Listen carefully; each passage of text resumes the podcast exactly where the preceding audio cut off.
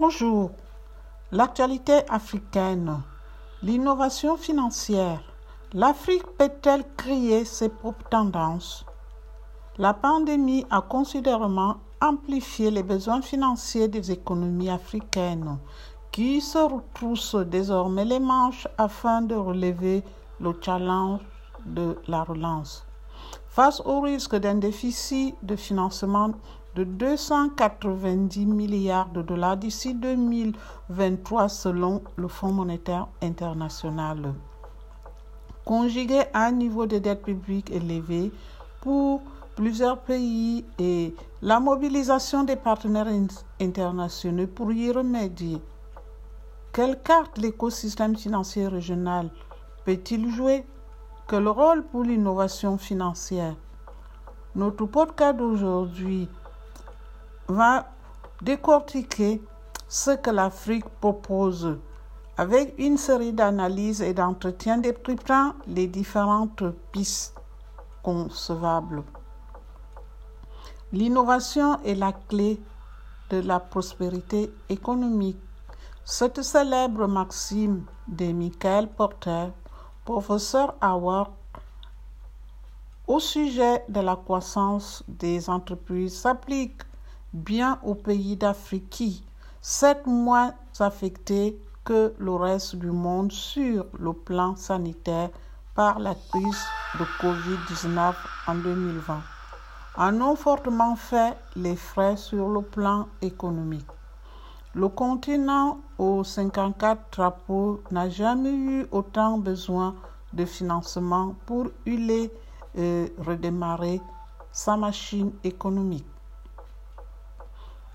Si rien n'est fait pour multiplier l'offre financière afin de redresser la croissance du PIB après une première récession en 25 ans, les pays africains risquent d'être confrontés à un déficit de financement de 290 milliards de dollars d'ici 2023 selon le Fonds monétaire international et ce malgré les prévisions qui affichent un rebond de la croissance régionale à 3,4% en 2021 et 4% en 2022.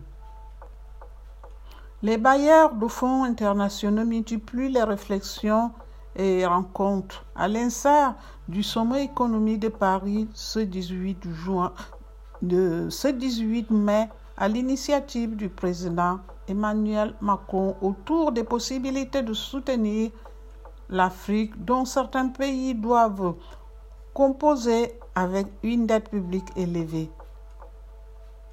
En cela, les droits de tirage spéciaux que le Fonds monétaire international devrait mettre à la disposition des économies africaines en fonction de la décision de son conseil d'administration devrait apporter une réelle bouffée d'oxygène aux États. Mais au-delà, pourquoi ne pas explorer la manière dont l'écosystème financier régional pourrait techniquement multiplier les voies possibles de financement des économies? C'est pourquoi il faut innover.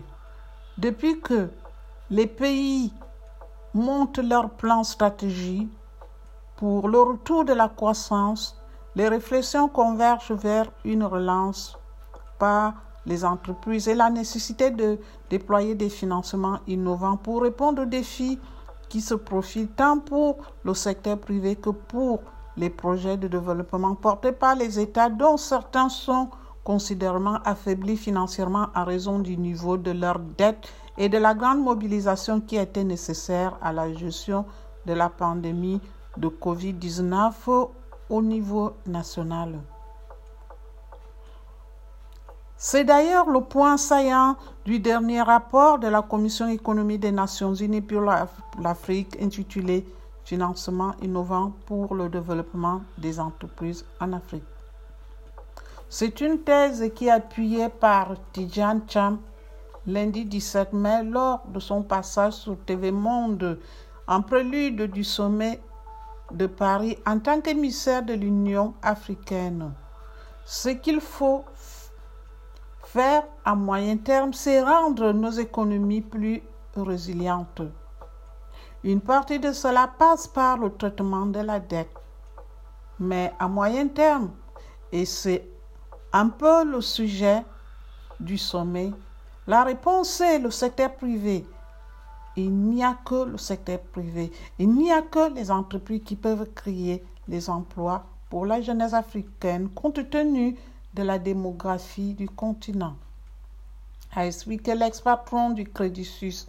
Également invité Rémi Rue, patron de l'Agence française de développement, a estimé que la raison pour laquelle il faut trouver d'autres chemins de financement des systèmes financiers, les banques, pour atteindre les entrepreneurs afin qu'ils puissent investir. Selon Evelyne Tal, banquière émérite et présidente de CGF Bourse Ligne, dans un entretien avec la Tribune Afrique, non seulement la nécessité de créer de nouvelles voies financières, mais aussi la fertilité du continent en la matière. Il dit, elle pense que l'Afrique est le terrain propice pour le financement innovant.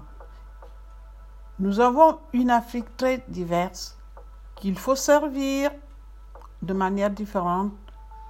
C'est alors que le financement innovant est source de solutions. Si on regarde par exemple les produits, les services et les canaux de distribution, si nous voulons que le financement favorise un développement local, nous ne pouvons pas juste faire un financement classique. Non, il faut pouvoir innover. C'est pourquoi les prémices d'un potentiel certain, le continent a déjà, d'une certaine manière, démontré son sens innovateur à partir du Kenya en 2007 sous l'impulsion de Safaricom. L'Afrique a surpris le monde avec le mobile monnaie et le mobile banking qui ont constitué une véritable innovation financière par le digital. La pratique s'est ensuite généralisée au sud du Sahara. Résultat, un boost conséquent de la financiarisation des populations non bancarisées portée par les opérateurs télécoms. Les banques ont pris le train en marche en adaptant leurs services une voie sur laquelle la pandémie Covid-19 les a davantage confortés suite aux mesures de confinement et de distanciation sociale visant à freiner la propagation du coronavirus.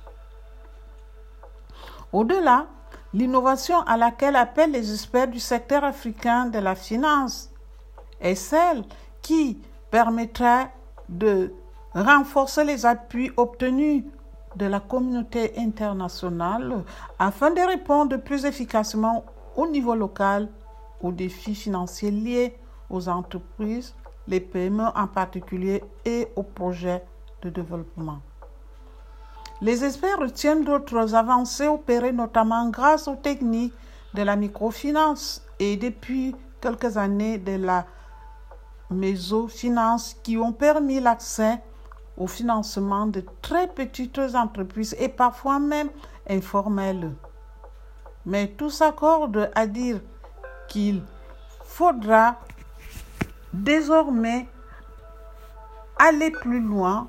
D'ailleurs, Akiwumi Adesina, président de la Banque africaine de développement, conclut une interview télévisée en marge du sommet de Paris affirmant que il dit, je cite, Je pense que le temps est venu pour l'Afrique de lancer elle-même un système africain pour la stabilisation financière du continent, afin de se protéger contre les chocs exogènes. En clair, qu'il s'agisse de gestion de la dette ou du financement des entreprises. Le continent africain devrait, en plus de l'appui de ses partenaires, se mobiliser pour repenser son système financier et la manière dont celui-ci répond aux besoins de l'économie. Félicitez Vincent pour Radio Tam Tam Besoin.